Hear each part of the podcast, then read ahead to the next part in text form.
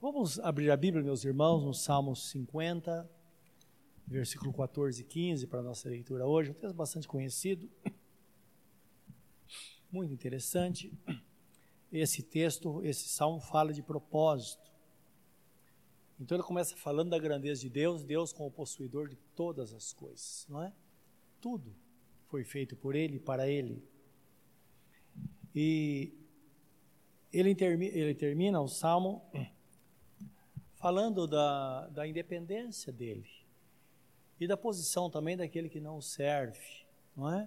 Chamando esta pessoa a entender os seus caminhos e mostrando de fato o que agrada a Deus, o que Deus espera no seu coração.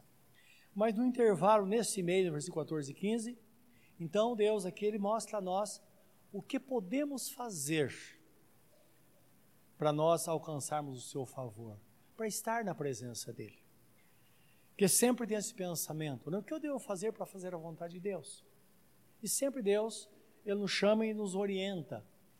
E percebemos que nós encontramos um caminho mais simples e mais fácil do que nós imaginamos. Então o Senhor sempre fala na, tua, na sua palavra, a um coração quebrantado e contrito eu não desprezarei. Então falando de uma relação mais profunda com Deus, com toda simplicidade. E esse texto, ele tem muito a ver conosco, não é? E, sinceramente, é, esse texto marcou minha vida desde o começo, momentos específicos e especiais. Então o texto fala assim no, em Salmo 50, 14 e 15: Oferece a Deus sacrifício de ações de graças e cumpre teus votos para com o Altíssimo.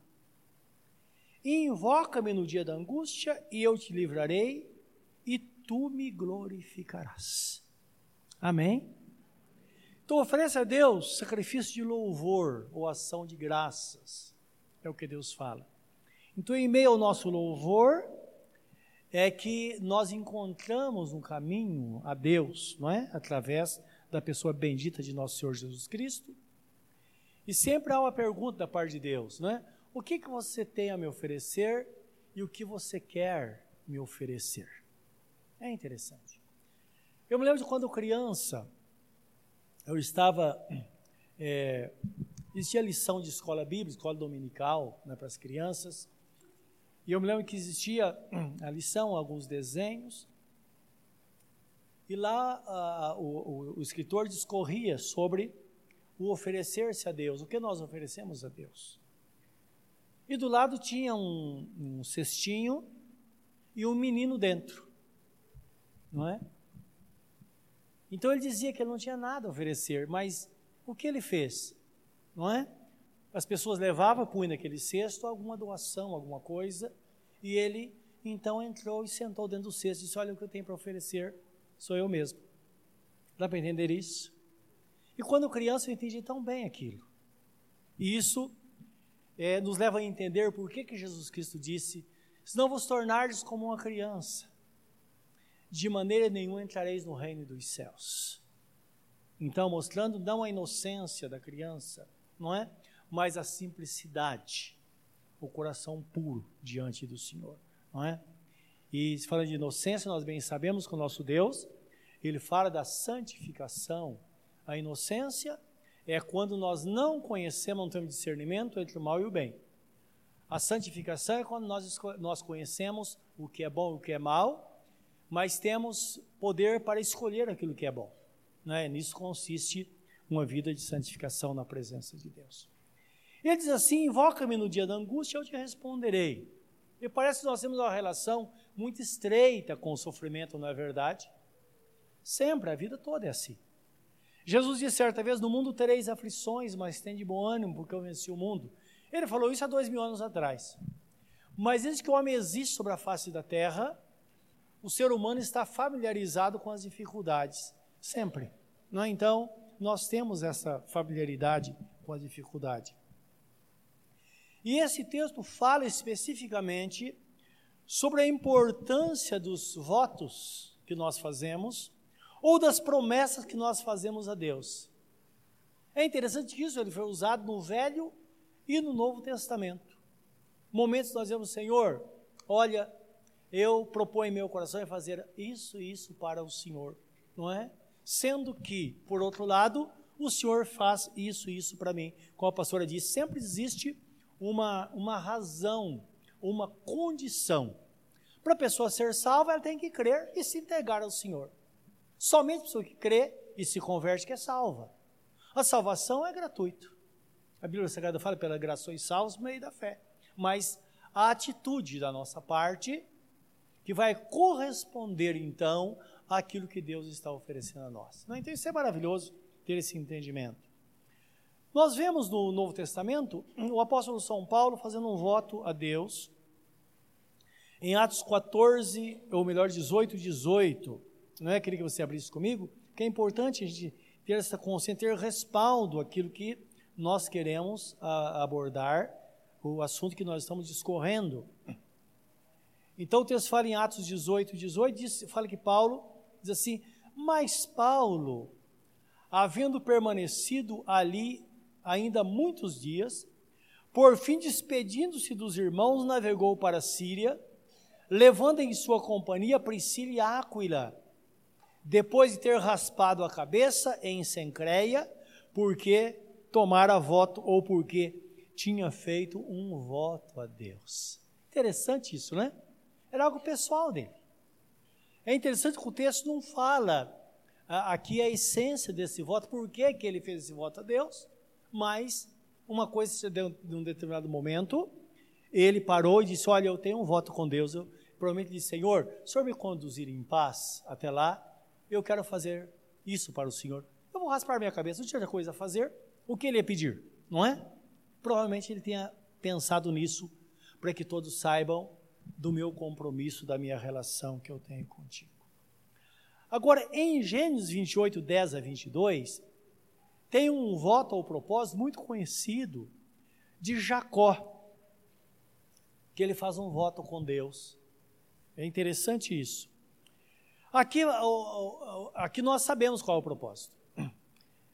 Então, ele queria se casar, chegou o tempo do seu casamento, e na época os pais, eles arrumavam esposa para os filhos, ou então marido para as filhas, ou então ele dava uma dica, dizendo: olha, vai àquela família, porque lá tem uma moça que pode ser sua esposa. Então estava nessa situação. Então tudo indica que Jacó não conhecia sua futura esposa, Raquel. E ele precisa. Raquel? É, isso mesmo. Ele, ele, não, ele não conhecia e precisava ir lá ao encontro da esposa. Imagina que situação. Ele saiu sozinho. Seu pai havia morrido e ele precisava é, ir ao encontro da esposa. E eles então fazem um voto com Deus. E fala: Senhor, eu preciso da tua direção. Se você vai se casar, se você é rapaz ou moça, homem ou mulher, você precisa ou não da direção de Deus? Não é verdade? Então é algo legítimo, porque casamento ou é céu ou é inferno. É verdade ou não é? Não tem meio termo. E ele precisava da direção de Deus. E feliz aquela pessoa que tem a direção de Deus, porque existem coisas na vida que precisamos acertar, não é verdade? E, e a, o casamento é um deles. Então, Luiz de Gênesis, eu quero ler com os irmãos a simplicidade de Jacó, não é?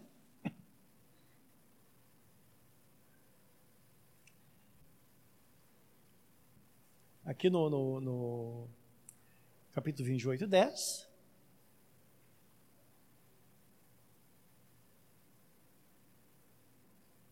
Então, se partiu Jacó de Berseba e seguiu para Arã. Tendo chegado a certo lugar, ali passou a noite, pois já era sol posto. Tomou uma das pedras do lugar e fez de travesseiro e se deitou ali mesmo para dormir. E sonhou. E eis posta na terra uma escada cujo topo atingia o céu e os anjos de Deus subiram e desciam por, aquela, por ela. Perto dele estava o Senhor e lhe disse: Eu sou o Senhor, teu o Senhor Deus de Abraão, teu pai, Deus de Isaque, a terra em que agora estás deitado, eu darei a ti e à tua descendência. A tua descendência será como o pó da terra, estender-te-ás para o ocidente e para o oriente, para o norte e para o sul. Em ti e na tua descendência serão abençoadas todas as famílias da terra. Eis que eu estou contigo e te guardarei por onde quer que fores, e te farei voltar a esta terra, porque te não desampararei até cumprir eu aquilo que te hei referido. Despertado Jacó do seu sono, disse: Na verdade, o Senhor está neste lugar e eu não sabia. E temendo, disse: Quão temível é este lugar, é a casa de Deus, a porta dos céus.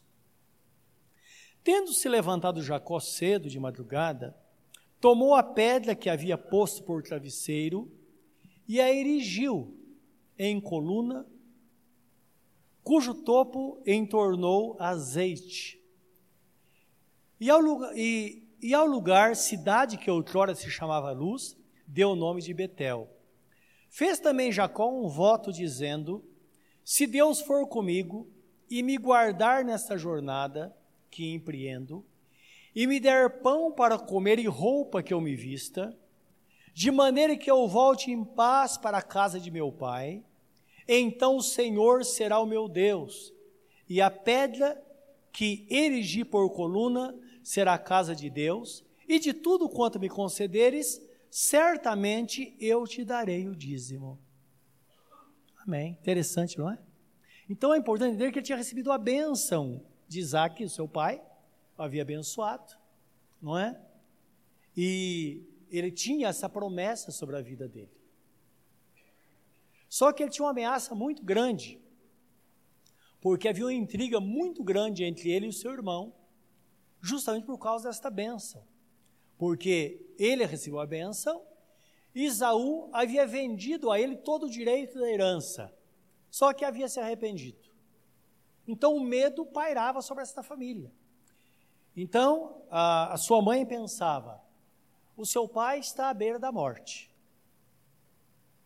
Então, o medo deles, quando eles morressem, então que Isaac, ou melhor, é que Esaú vingasse e tirasse a vida do irmão.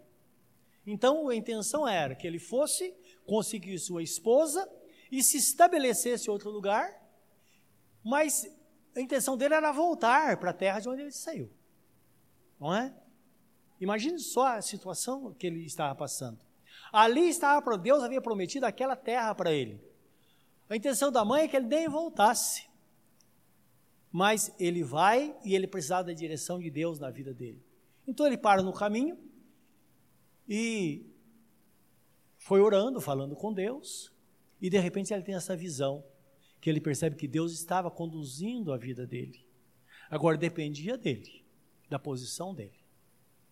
Agora, os irmãos sabem que tem situação na vida que às vezes a situação é tão dramática que é muito difícil encontrar um ponto para sustentar a nossa fé, não é verdade? O que estava acontecendo com ele? Ele tinha toda aquela promessa, ele pensava: como que eu vou voltar aqui? Se meu irmão me ameaça de morte, a minha herança está aqui, o que eu vou fazer da vida? Só que, por outro lado, ele não podia assumir esta herança, a não ser que ele se casasse. Porque está escrito que Deus falou com Abraão, dizendo: Olha, Abraão, em ti serão benditas as famílias da terra. Ele sabia que Deus, o propósito de Deus era abençoar a família. A família dele seria abençoada.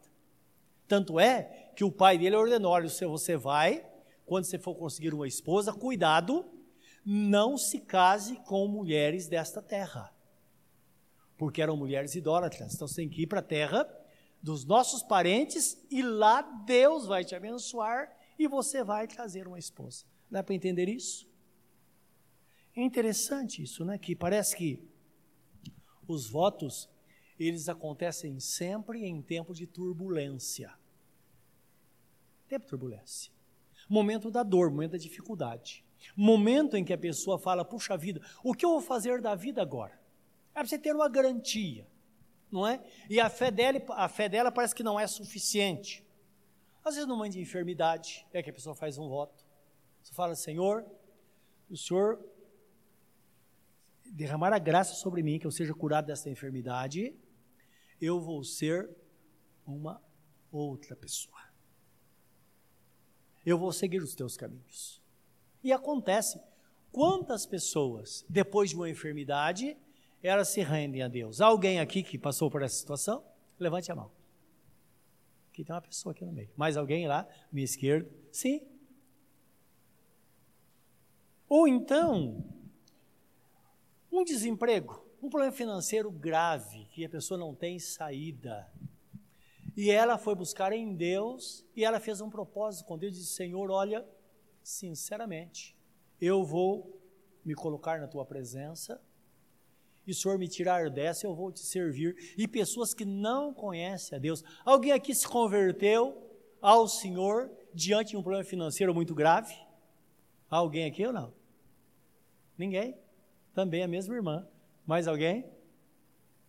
São situações, não é? Que Deus realmente faz. Ou então problema familiar. A pessoa fez um voto com Deus em servir ao Senhor, ou sendo crente, fez um, algum tipo de voto para salvar a família, dizendo: Senhor, olha, se o Senhor me tirar dessa, certamente eu vou fazer isso ou aquilo para o Senhor. Eu, e nós entendemos, não foi uma barganha, não foi um negócio, foi algo do coração, não é? Há alguém aqui que passou por isso? Problema familiar, acabou se convertendo? Sim, tem várias pessoas. Então, muito, muitos, não é? Ou muitas vezes, meus irmãos, um momento de perseguição que a pessoa está passando. Ou então, pode ser uma libertação, ou a salvação do ente querido, a esposa faz para a salvação do marido, ou para a salvação de um filho. Não é verdade? Então lembra, tudo que parte do nosso coração em forma de voto é válido diante do Senhor. O que não podemos é simplesmente ser forçados a fazer algo. Isso não. Mas se par de nós, do nosso coração para o coração de Deus, o que nós quisermos, desde que seja algo lícito, certamente Deus vai nos abençoar, porque está escrito na Bíblia Sagrada, tanto no Velho quanto no Novo Testamento, uma forma de Deus ajudar aquela pessoa que ela não vê uma saída, não é? Então a Bíblia fala sobre a fé, mas a pessoa não tem esta fé, ela não consegue ter esta fé. E talvez você esteja, esteja pensando, eu não preciso disso. Louvado seja o nome do Senhor. E eu digo, um dia eu vou, quero ser assim também. Não é? Só no decorrer da vida, às vezes nós nunca passamos por uma situação tão difícil como o nosso irmão está passando.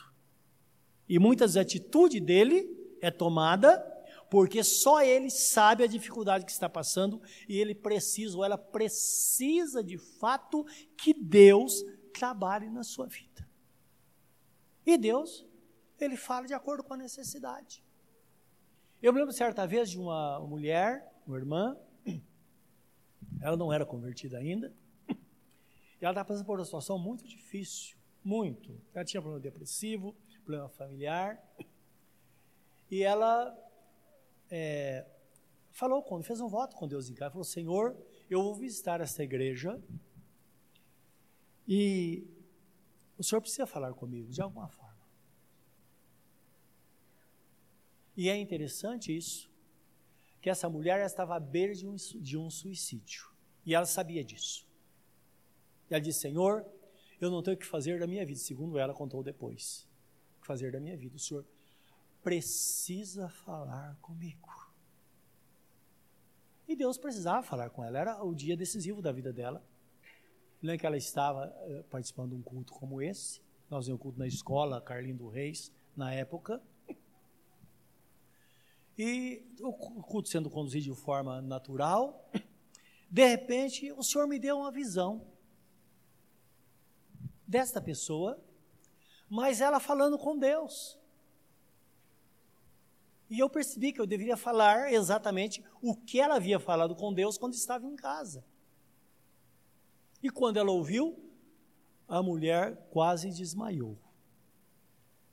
Que ele disse sinceramente: Eu falei tudo isso, mas eu não acreditava que Deus me amava dessa forma, ao ponto de falar comigo como falou hoje. Os irmãos estão entendendo? Aquele que não poupou o seu único filho, está escrito, antes o entregou por nós, será que não nos dará com ele também todas as coisas? Está em Romanos capítulo 8, versículo 32. Ora, depois de tudo o que ele fez, ele não pode fazer qualquer coisa para mostrar para nós que de fato ele nos ama, que de fato ele pode e ele quer nos abençoar? É claro que sim. Então essas pessoas, elas entendiam isso. Que momentos de aperto nós podemos de fato falar com Deus e nos colocar diante dele, que ele vai nos abençoar. É claro, nosso Deus, ele, ele fala de uma forma livre conosco. Aí nós olhamos para as pessoas, os grandes personagens da Bíblia, nós vemos Davi, o salmista Davi, que ele costumava fazer isso. Então Davi, ele expressa sua gratidão a Deus e promete testemunhar publicamente, e ele fala, é, pagando seus votos no meio da congregação. Isto é, eu imagino que eh, ele havia prometido para Deus, disse, Senhor, quando o Senhor me der esta bênção, eu vou chegar perante a tua igreja e vou falar exatamente que eu pedi, o Senhor me socorreu e agora eu vou testemunhar aquilo que o Senhor fez na minha vida. Então, isso está no livro de Salmo é, 22, 25 e 26. Se for rápido aí na Bíblia, você pode ler comigo, onde o salmista Davi fala. Então, lembra, nós estamos falando de um salmo, de, de uma palavra. Tem outros textos da Bíblia, no livro de Salmo, onde ele fala sobre isso também. Ele mostra, de fato, aquilo que Deus é, que ele espera de Deus e o propósito dele perante Deus. Então diz assim: A meus irmãos declararei o teu nome, cantar-te-ei louvores no meio da congregação. Estou lendo o versículo 22 em diante.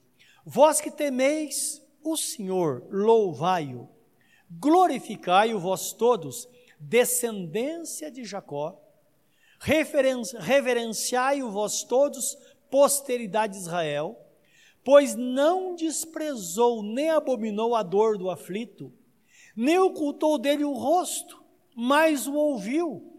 Quando lhe gritou por socorro, de ti vem o meu louvor na grande congregação, cumprirei os meus votos na presença dos que o temem. Os sofredores hão de comer e fartar-se, louvarão o Senhor os que o buscam. Amém? E é interessante que, examinando esse salmo, dá para perceber que esta é uma palavra usada por Jesus, não é? Que quando Davi estava profetizando, ele estava falando dele. Mas mal ele imaginava que o Espírito Santo estava falando da profecia sobre Jesus, porque no livro de Hebreus fala isso, não é? Então Jesus dizendo: Olha, eu proclamarei o teu nome entre os meus irmãos, e não me, não me envergonharei de chamá-los de meus irmãos. Então, o escritor aos Hebreus usa esse texto, mostrando que de fato esse também era o pensamento de Jesus: testemunhar. E é isso que o Espírito Santo faz, não é verdade? Aquilo que Jesus fez por nós, a vitória que ele teve, o grande sacrifício que nos salva, e hoje é proclamado publicamente na igreja de Deus que Jesus é o Senhor, que Ele se importa conosco, e mesmo que as pessoas se envergonhem de você, se envergonhem de nós. Ele diz: Olha, eu não me envergonharei de chamá-los de meus irmãos. Mesmo aquele irmão que, quando você está na rua e você fica torcendo para que a pessoa com quem você está conversando não faça comentários sobre ele, porque às vezes ele não tem um bom testemunho. Não é verdade? Jesus não se envergonha. O preço dele foi tão grande, tão poderoso. É claro que nós vamos zelar pelo bom testemunho, mas às vezes nós vemos atitudes de pessoas, são pessoas tementes a Deus, que por algum motivo elas não conseguem dar o testemunho que nós esperamos que elas deem. Não é verdade? Qual a posição delas diante de Deus? De vez em quando eu encontro pessoas, hoje há muito tempo, já há algum tempo não encontro, mas já encontrei várias vezes irmãos na rua, irmãos da igreja, ou então de outras igrejas, nós conhecemos as pessoas, nós estamos há 40 anos aqui em Ferraz, então a gente conhece todo mundo. A pessoa está fumando às vezes, de repente ela nos vê. Já aconteceu isso com você? Ela tenta esconder, coloca aqui, fecha a mão, não é? Então, nós podemos ser sarcásticos e chegar, cumprimentar, estender a mão para ela, ela vai ter que fazer alguma coisa. Ou então fazer de conta que não viu. Eu geralmente faço de conta que não vi. Entende? Paz, meu irmão. Não é? E vai embora. Ou então, dependendo da situação, nem cumprimento. Se der para desviar dele, eu fico com pena. Por quê? Ela não está livre, mas é uma pessoa sincera, não é verdade? Porque se não é sincera, ela expõe publicamente. Aí sim, é uma pessoa digna de condenação. Então lembra, quando Jesus fala assim, eu não me envergonho, eu não me envergonho dos meus irmãos. Eu não se envergonha dessas pessoas. Aquele que alcançou essa pessoa um dia, que está trazendo libertação a ela, porque está escrito, né? Que o nosso Deus é poderoso, como está escrito, que Deus, ou melhor, aquele que começou a boa obra em nós é poderoso para terminar até o dia de Jesus Cristo, em Filipenses 1,6. Então nós entendemos que ele começou e as coisas vão acontecendo. E às vezes nós vemos uma coisa dessa para orar por essa pessoa. E quando eu vejo, eu falo, Senhor, eu, o teu amor é tão grande, eu não acredito que por um cigarro o Senhor vai deixar essa pessoa ser condenada. Ela teme o teu nome. E a surpresa é que é questão de tempo, nós vemos essa pessoa livre, porque ela alcançou a libertação, a libertação, a libertação é dada pela fé. Amém, meus irmãos? Claro, ninguém vai usar isso como desculpa, eu sei disso, que a pessoa sincera não usa isso como desculpa, não é? Mas também nós entendemos do ponto de vista de Deus, até que ponto Deus nos ama até onde ele vai com o seu amor. Então, estou referindo à posição de Jesus, que esta palavra é uma palavra profética, não é? Que refere à vida de Jesus. Mas quanto a Davi, ele diz assim: Olha, Senhor, detive o louvor, na grande congregação cumprirei os meus votos. Isto é, eu proclamarei aquilo que o Senhor fez. Então é justo, meus irmãos, quando nós recebemos algo de Deus, é justo imediatamente nós testemunharmos, escrevermos o nosso testemunho, porque aqui nem daria chamar as pessoas à frente, às vezes é difícil, não é? E a, quando a pessoa escreve, ela escreve exatamente o que aconteceu. Quando ela pega o microfone para falar, ela pode falar além ou deixar de falar, porque ela está emocionada. Dá para entender isso? Então, questão de ordem no culto, nós pedimos que as pessoas escrevam o testemunho e nós lemos aquilo que ela escreveu Olha, eu estava assim, Jesus me alcançou e agora eu estou assim, porque o nosso Deus é misericordioso e é digno de todo louvor.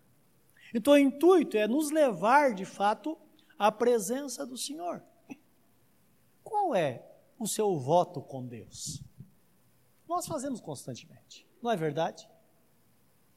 Talvez um voto, conforme nós fazemos, estar todas as quartas-feiras orando, buscando a presença de Deus. Então você nem pode estar todas as quartas-feiras. Você fala que você vê de uma coisa, eu vou limitar em tantas quartas-feiras. Nós fazemos sete quartas-feiras, mas você que sabe, de repente você pode fazer seis, cinco, quatro, dez. Não importa. É aquilo que está no coração. Ou talvez, Senhor, eu estou meio para baixo aí, e situação é muito difícil, eu faço um voto com o Senhor, eu vou jejuar durante tantos dias, ou tanto tempo, uma vez por semana. Dá para entender? é fazer do coração para o Senhor nosso Deus. Jacó, ele falou como o seu avô foi o primeiro a dizimar a Deus de verdade na Bíblia que mostra que Abraão deu dízimo de tudo quanto possuía. Então Deus abençoou grandemente. É claro que o seu pai também fez isso, Isaac. Agora, o que veio à mente dele foi isso: Senhor, se tudo der certo, eu vou buscar uma esposa, vou me estabelecer. O senhor promete tanta coisa para mim, eu sei que o senhor está aqui. Então, simplesmente, tudo que o senhor me der, eu vou devolver a décima parte para o senhor. Então, lembra, algumas pessoas dizem: olha, o dízimo é algo da lei. Não é da lei. Abraão viveu muito antes da lei. Então, Abraão dizimou, Abraão era o nosso pai na fé, portanto, é, ele nós somos herdeiros da promessa por causa dele. Quando chegou no período da lei, o dízimo permaneceu. Passou a lei, o dízimo permaneceu. Então está escrito no livro de Hebreus, diz assim, que lá no tempo da lei os sacerdotes recebiam os dízimos, mas hoje recebe os dízimos aquele de quem se testifica que vive, indicando que Jesus é que recebe o nosso dízimo hoje. Então, se você, se você prometer, você tem que prometer para Jesus, porque diz a Bíblia que é Ele que recebe o nosso dízimo. Isso está no livro de Hebreus, não me recordo agora o texto, mas não me recordo o texto, está no livro de Hebreus, tá bom? Depois dá uma olhada lá e eu posso rever outra hora esse versículo. Então, é importante entender que o nosso propósito é feito com Deus, mas tudo passa por Jesus, como está escrito em Hebreus 13, 15 ofereçamos sempre a Deus, por meio de Jesus Cristo, sacrifício de louvor, que são frutilábios que professam o meu nome. Jesus diz: tudo que pedis ao Pai em meu nome vos será feito. Então lembra, tudo que nós fazemos, quer seja por palavra ou por obras, tudo passa por Jesus e é recebido pelo Pai. Quer seja, quer sejam coisas materiais ou espirituais, que consistem em palavras ou então obras tudo passa por Jesus, porque é por meio dele que nós recebemos a bênção do nosso Deus, porque foi ele quem deu a vida por nós. Então, Salmo 50, 14, 15 diz assim: oferece a Deus sacrifício de louvor. Isto é, faça a Deus e para Deus. Não é? Tem que ser do nosso coração para o Senhor, tudo que nós fizermos paga ao Altíssimo, ao Altíssimo os teus votos, isto é, cumpra fielmente o que prometeu. Que para Deus não vale prometer e não cumprir. Então, devemos entender, não podemos prometer aquilo que nós sabemos que não vamos cumprir. Dá para entender isso? Porque está escrito na Bíblia Sagrada que aquele que promete não cumpre é tolo. E nós não podemos ser tolos diante de Deus. Então, devemos dizer, Senhor, eu vou cumprir este voto com o Senhor. É claro, existem pessoas que são precipitadas, por isso que nós precisamos receber ensinamento. Algum tempo atrás, alguns anos atrás, o irmão chegou a mim, estava numa situação muito difícil, tinha perdido tudo, todos os bens, de uma forma milagrosa ele foi levado à conversão, ele se converteu ao Senhor, não é? E ele fez um propósito com Deus em dizimar, imediatamente a porta se abriu, e ele, de repente, teve um lucro muito grande no primeiro mês.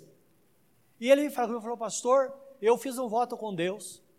Eu acho que 10% é muito pouco por aquilo que Deus fez para mim e para minha família.